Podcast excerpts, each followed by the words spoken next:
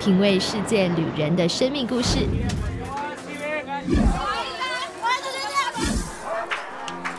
找回记忆中的幸福滋味。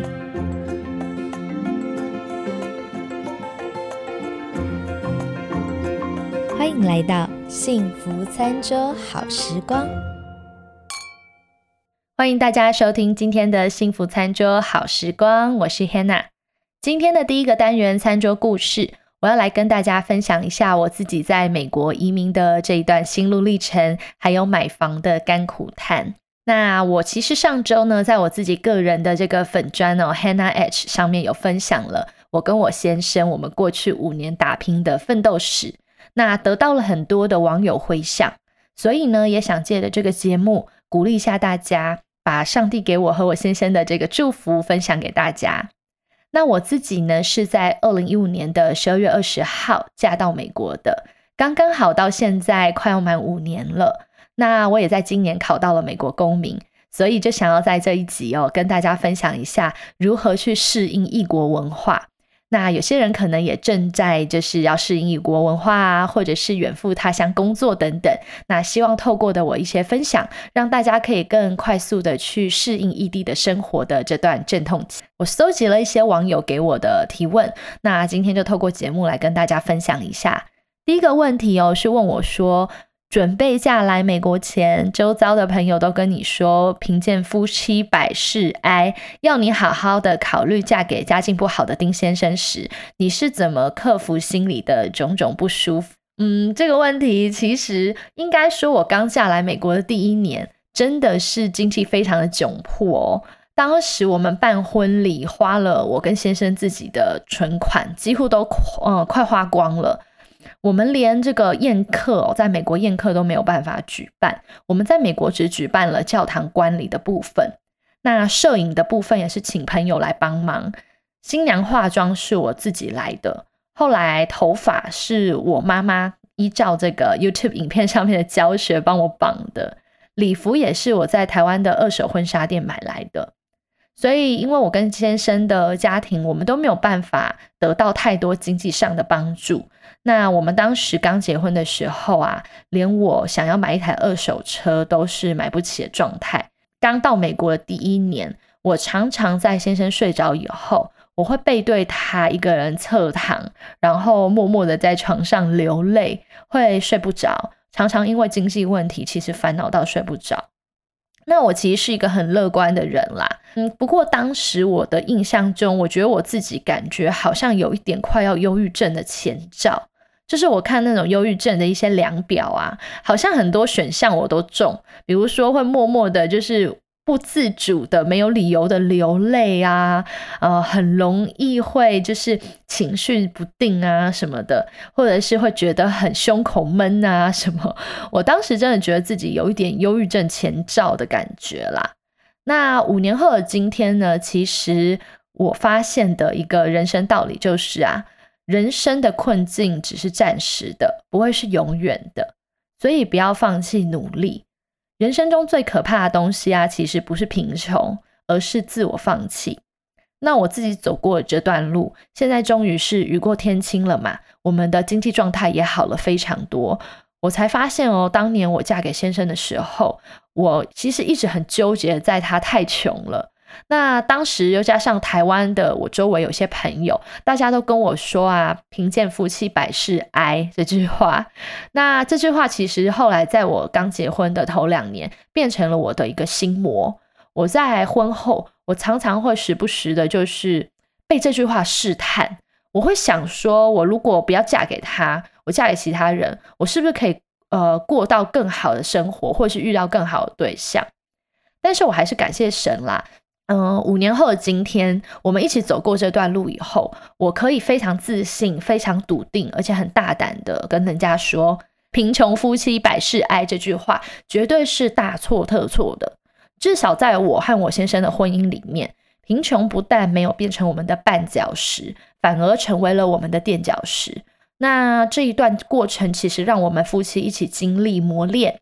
我们可以更紧抓彼此的双手，一起努力，一起吃苦。其实这些想起来都会是一段很甜蜜的回忆。那另外就是在工作上，工作上和生活上，其实我来美国以后，呃，帮助我克服心里的不舒服，最大的呃一个帮助的助力点，是我开始学会去接受别人的爱跟帮。因为我自己以前是一个很独立又很怕麻烦别人的人，在台湾的时候，那其实现在也是啦，只是说我现在已经，呃，会开始去接受别人的帮助。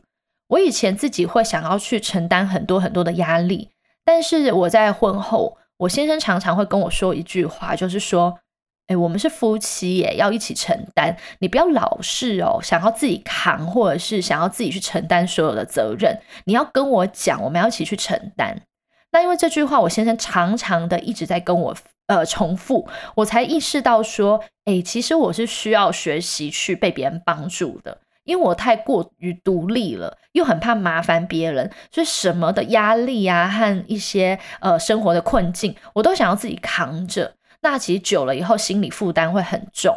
所以后来我就开始学习去，比如说接受别人的关怀问候啊，嗯，有些人会送我一些二手衣服、二手家具啊，我也愿意就是接受啊，开始接受别人的邀约，去别人家做客吃饭啊等等。这些其实呢，都是我开始去学会接受别人的爱，接受别人的帮助。那这个心态帮助我后来自己可以更快速的去适应一个过渡期。另外一个问题呢，是有人问我说，当你在像 Facebook 上面看到你台湾的朋友都会去哪里玩啊，然后呢，台湾的生活啊什么的，你会羡慕吗？那从台北这么方便的地方搬到加州，你是怎么胜呃？你是怎么适应生活步调的转换？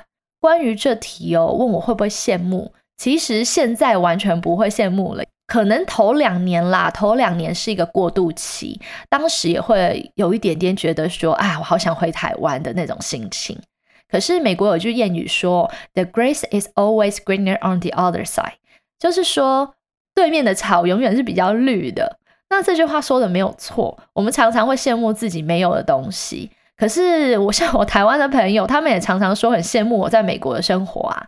那我觉得就是也没有所谓谁 谁去羡慕谁啦，因为每一个地方的生活都有自己的优点和缺点。那刚刚又说到说台湾很便利的、快速的这种节奏的生活，来到加州的时候，其实说真的，我一开始非常的挫败，因为我以前哦在台湾，我一天可以做十件事情。我就骑着我的小 o d o b i 这样子穿来穿去，一天可以办成十件事。那我本来就是一个很快步调的人，我常常觉得我很像那个《动物方程式》Zootopia 那个电影里面的兔子 Judy，就是我觉得我自己好像那一个那个小兔子，就是很急，然后做事情又要求效率，要求快。那后来来美国以后，发现哦，加州的生活步调，我一天只能弄好一两件事情。我就觉得自己好没有效率哦，办事情这么简单的事情都办不好，我常常觉得自己很没有用。我其实就是开始会因为这样子而心情不好或忧虑。那关于这点呢，我想要跟也经历类似的这个生活状态的人说，其实是很正常的，因为我们其实对新环境都不熟悉，所以呢，很多东西你是要重新回到一个呃脚步比较慢、重新学习的状态。所以要常常提醒自己说，不要对自己太苛刻，要学会放过自己，要让自己的心可以去静下来。虽然加州的生活步调是比较慢的，但是我现在反而很感谢，就我很感谢上帝给我一个机会，是让我可以学习安静。对我来说，静跟动，静比动还要更困难。因为我以前在台湾开工作室的时候，当时的我是这个 twenty four seven 的。全年无休，跟便利商店一样，从张开眼睛开始到闭上眼睛为止，我其实一直都在回客人的讯息，一直不停的在工作。那现在到美国后哦，反而会没有办法很快速、有效率的做事。刚开始我就是觉得，因为这样让我压力很大，觉得自己很没有效率，会感觉自己明明就有一双翅膀可以展翅高飞。可是好像被困住了，没有办法飞高高的。那我现在呢，已经适应了加州的步调以后，我其实还蛮喜欢加州的慢步调。像我去年回台湾，我反而会觉得台湾的生活步调太快了，反而有点压力，就变成步调太快，心理压力又有点大。那因为今年疫情啦，我自己也开始重新在网络上有这个网络教课，一天有一周有五天我都在家工作。其实现在也很忙，又回到了当年那种快步调的时候。可是比起以前的自己哦，比起以前在台湾的自己，现在的我，我觉得我比较能够去掌握工作上的快步调，生活上的慢步调是没有冲突的，好像可以去很灵活的去分配。呃，快慢的这种步调，好像比较能够掌握生活步调的快慢分配。当然，除了工作以外，我也会留下一天是 Family Day，我会跟先生一起散步啊，我们会去海边逛逛啊，就是有一天完整的家庭日。那说到生活步调，我觉得时间久了啊，就会慢慢适应了，只是要给自己一些时间，还有要放宽心。我刚开始前两年会一直很怀念以前在台湾。呃，自己多有效率啊！而且当时我的收入是比先生在美国的薪水还要更好。那后来呢？我现在就会发现很多的东西不是用金钱去衡量。像我现在可能收入没有以前在台湾多，可是我学会了怎么去放慢脚步过生活。我说的是生活，不是生存，而是过生活。想想我自己以前在台湾啦，我三餐呢？不是吃 Seven Eleven 的这个御饭团加豆浆，就是我工作室楼下的五十元卤肉饭便当。像我当时每个月的成就感，就来自于我的收入很高，我的业绩超越了我之前的业绩，我就会觉得很有成就感。但我现在想起来，我觉得我当时只能算是生存，不是生活，真的就是为了生存在打拼。你根本看不到你周遭经过的人事物。那像现在因为疫情的缘故，我这半年就开始教网络教学，我也回到了这个忙碌的生活嘛，收入也增加了。可是我发现我已经摆脱了用数字来定义自己的那种标准，就算是我没课没收入，我也不会感觉到很失落了，因为我曾经经历过刚来美国前两三年那种归零的日子，经历过以后，我就发现自己长大了。我对于生活的步调快慢的那种拿捏，还有对于工作收入上的期待，我都会可以收放自如。这就让我想到圣经中有句话说：“我知道怎样处卑贱，也知道怎样处丰富，或饱足，或饥饿，或有余，或缺乏，随是随在，我都得了秘诀。”我觉得很像圣经中保罗说的这句话，就是反映了我现在的心境。这也就是为什么上次在我访谈那个戏骨的尼可的时候，有聊到说，我觉得人生过了三十岁，才真正感觉活了过来，人生好像才开始。因为你会发现，你现在经历了呃很多收入归零，又重新出发，你开始可以拿捏你的生活的那个步调，你就会发现做事情比较游刃有余。也不会就是患得患失了。那接下来要有人问我关于说如何买到第一栋房子。嗯，我们现在住的这个房子哦，它是有名字的，它叫迦南小屋。那我们最近其实正在打包要准备搬家啦，因为我跟先生十二月底要一起搬到德州去了，因为工作的关系。那我们这间房子也刚卖掉。那我最近在打包的时候，有很多的回忆，其实都不断的涌出来。我现在讲一讲，其实就很鼻酸，因为四年前的十一月十四号是我们交屋的第一天。我们当时哦，没有没有床，所以我跟我先生交屋的第一天，我们第一天是睡在地板上的，直接打地铺。当时真的是睡得腰酸背痛。隔天起床以后，我们两夫妻可是好，就是很开心。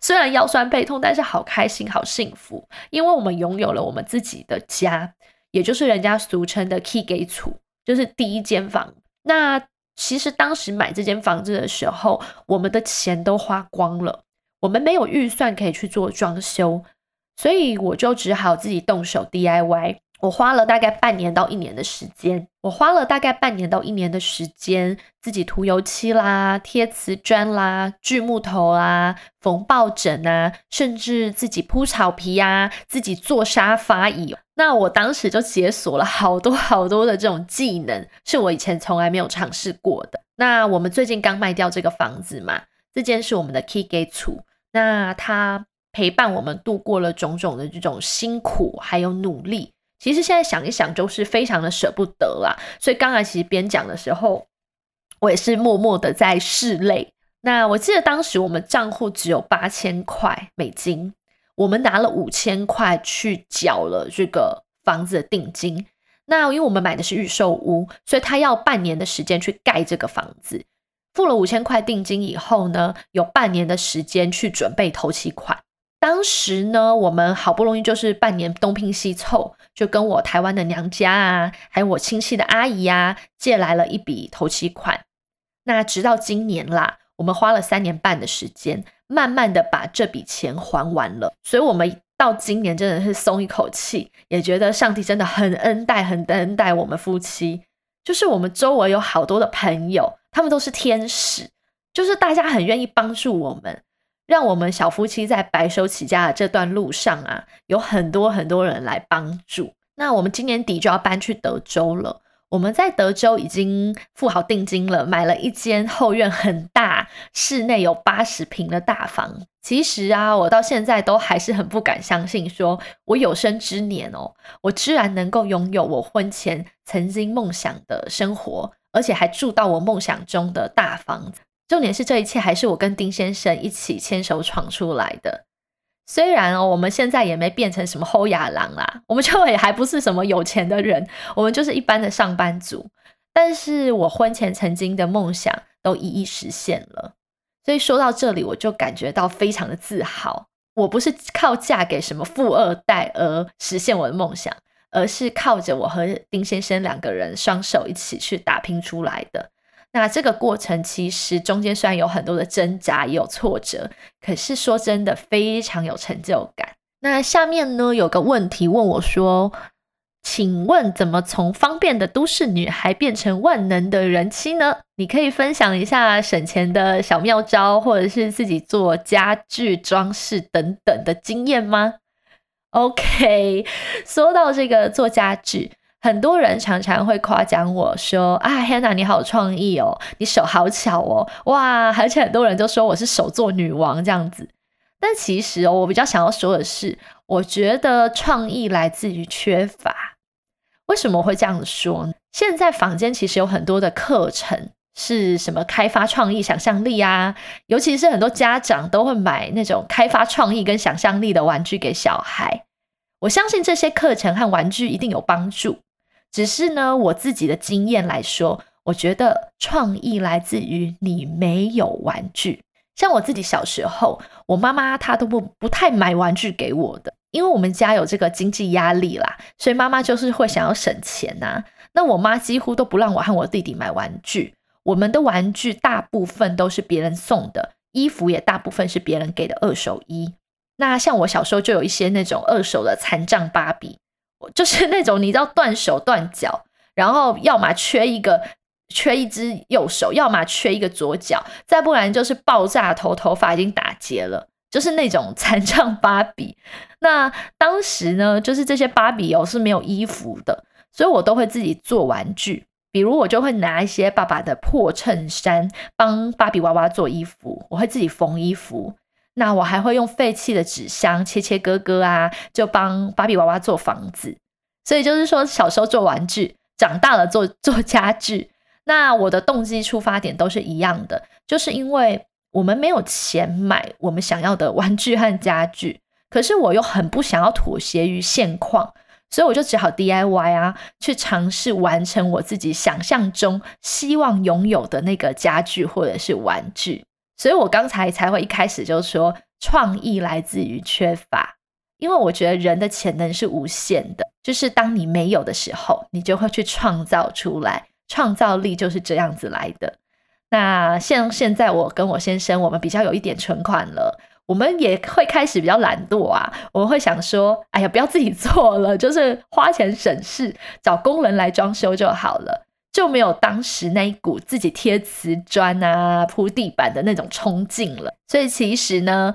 贫穷不一定是一件坏事，有时候你的缺乏和困境，反而是激发你可以开发出自己潜能的一个垫脚石，不是绊脚石哦，是一个垫脚石。那下面一题是有人问我说，嫁到美国以后该怎么去融入新环境呢？还有新文化？我觉得不管嫁到哪一国啦，基本上移民到国外的这个过程，我自己觉得，根据我经验。我觉得会分成大概三个阶段做一个心理的调试。第一个阶段，我觉得大概是抵达美国两到三年的这个时间，这个时段大概就是在呃拿绿卡的时期。你刚到美国的前两三年，你会一直去比较台湾跟美国，比如说你会去比较物价啊，这个在台湾卖多少钱呢？换算一下啊，这个在美国卖多少钱呢？哦，换算成台币好贵哦。那或者是呢？你会一直去比较两边的薪水啊，两个国家的一些文化差异。什么是你的思想？就是很容易一直在做台湾跟美国之间的比较。那在这个时期呢，就是比较容易患得患失，也比较容易会去比较你在台湾的朋友和你自己在美国的新生活的那种环境。那经过了两三年以后呢，第二个阶段，我觉得大概是抵达美国后的三到六年。也就是我现在的这个阶段，那这个阶段面临的刚好也差不多是要考公民了，考美国公民。我自己就觉得在这个阶段里，我就开始有落地生根的感觉。那之后可能六到七年以后，我觉得才会进入第三个阶段，就是真正的能够去体会当地的文化，你才知道别人讲的笑话是在笑什么，就是人家说的，你才是在圈圈里的人，你才知道那些 inside joke。他们在讲的那些东西到底在笑什么？那个梗是什么？你才听得懂美国人的梗，你才听得懂。当你听得懂美国人的梗的时候，我觉得你已经到达了第三个阶段了。那说到有落地生根的感觉，很多人可能就会去开始呃批评，就是说，哎呀，你如果觉得你在美国落地生根了，你就是不爱台湾。如果有人啦。说你嫁给外国人或是移民国外，就是贴上标签，说你是哈洋人啊，不爱国啊，媚外崇洋啊，这些标签。如果是这样的话，我只能说，说这些话的人，他就是真的很没有眼光，而且人生的经历太短浅了，就是他看到的世界观真的太短浅了，所以他才会说出这样的话。那像我自己觉得，移民后，我虽然对美国有落地生根的感觉。可是我对于自己的家乡台湾，还有美国是不一样的感觉。台湾其实是我永远的家，因为我在台湾居住的时间二十几年。那我刚来美国的头两年，其实我常常会想要回台湾，尤其是到了一直到大概第三年左右，有一次我从台湾飞回美国的时候，在 L A 的机场飞机落地的时候，我内心突然有一种，哦，我终于回家了。那种松了一口气的感觉。当我内心冒出这种想法的时候，我才知道说，哎，原来我把美国当家了耶！原来我终于觉得我回家了，是美国，我把美国当家了。那像现在已经是我在美国的第五年了嘛，我对美国其实还是没有这么这么深的情感。一直到今年我在公民宣誓的时候念誓词，我竟然念一念哭了。我当时才知道我落地生根了。我才意识到说，哇，原来我对美国的土地开始有情感了。然后呢，这次总统大选，我跟我先生就是很认真的关注每天的新闻。像昨天我还跟先生一起看了美国总统辩论直播，就是你会觉得你自己是美国的一份子，你要参与美国的这个美国的时事的那种心情了。那今年底我跟先生要搬去德州了嘛，我内心其实是非常期待的。因为我常常跟我先生说，我觉得我住在加州，加州 好不美国，加州的华人生活圈实在是太完整了，你完全不用说任何一句英文，你都可以活得好好的。那我一直觉得我自己好像有一点被困在某一个生活圈里面，没有办法去融入美国的一些真正在地的文化。有时候讲讲，就是说你的生活开始变安逸，已经适应了。所以是时候要突破自己的舒适圈了。我觉得我自己已经准备好要迎接移民的这个第三个阶段了，就是开始要突破自己，走入一个美国的真正的文化里面。我觉得人生其实就是要一直突破自己啦，你一定要走出舒适圈，你才会一直进步，一直在学习新鲜的事物。像这样子反反复复的不断的一直突破自己，然后变安逸，再突破自己，再适应，再安逸。像这样子的一个循环，不断的去突破，你会让自己可以训练成更快速的可以去适应不同的环境，你才不容易会陷入一种忧郁的这种心灵境况。所以，我跟丁先生接下来要去德州这安排，我觉得是非常好的一个 timing，让我可以开始进入移民的这个第三个阶段的这种心理状态。接下来，在第一个单元的最后面，都要跟大家分享一些鼓励嘛。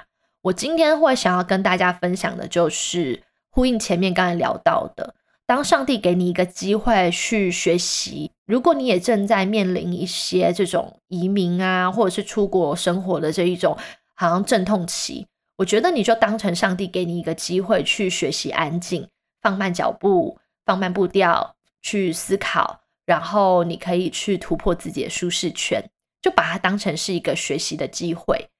其实移民或出国生活前三年都是一个适应期和阵痛期。如果你感觉到挣扎或困境啊等等的负面情绪，我觉得都是很正常的。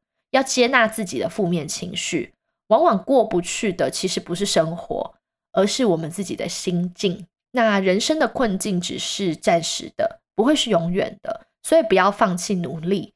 人生最可怕的并不是贫穷或困境。而是自我放纵，所以我希望我走过的这段心路历程，也可以分享出来，鼓励到大家。同时，我也是衷心的希望这一路走来，上帝给我满满的恩典和祝福，也可以传递正在听故事的你。那请你接收，并且复制。然后最后就是加油，一定会越来越好的。好啦，我们的第一个单元就先到这边，稍微休息一下哦。我们等一下回来。就要来分享我自己超级爱的台式小吃万用的甜辣酱。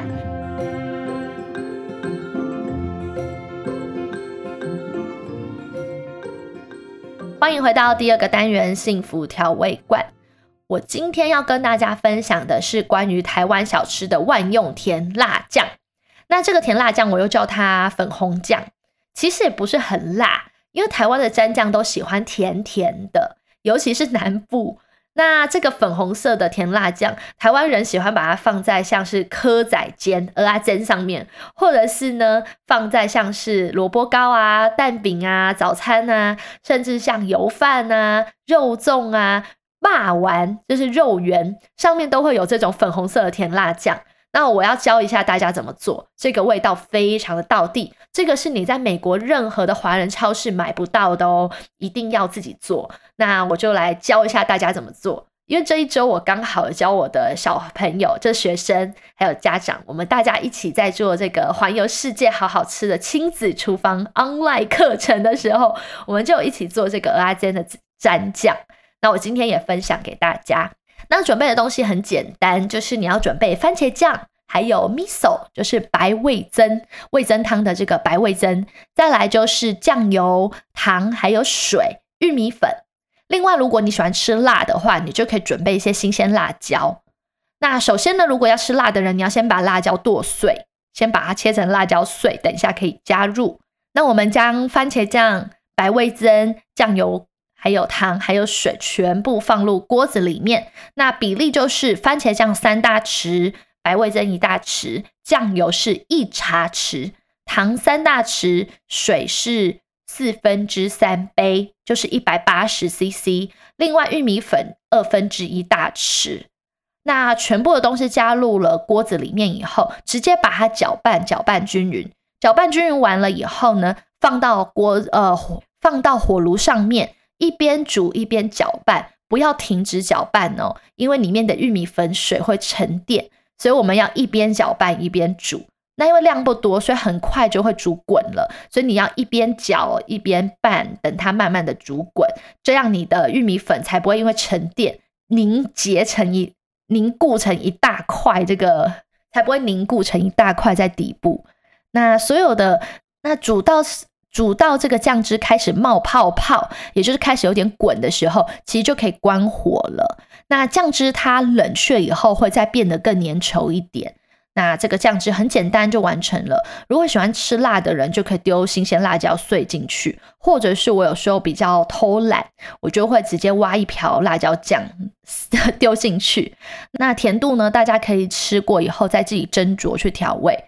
如果你想要看像是比较动态的影片，我有拍成这个影片教大家怎么做。影片我有放在 Facebook 的粉丝团上面，粉丝页叫做 Blissful Dining 幸福餐桌。你只要搜寻幸福餐桌的粉丝页，就可以看到上面有影片，是我之前有教大家怎么做蚵仔煎，然后也有教大家怎么做这个粉红的甜辣酱。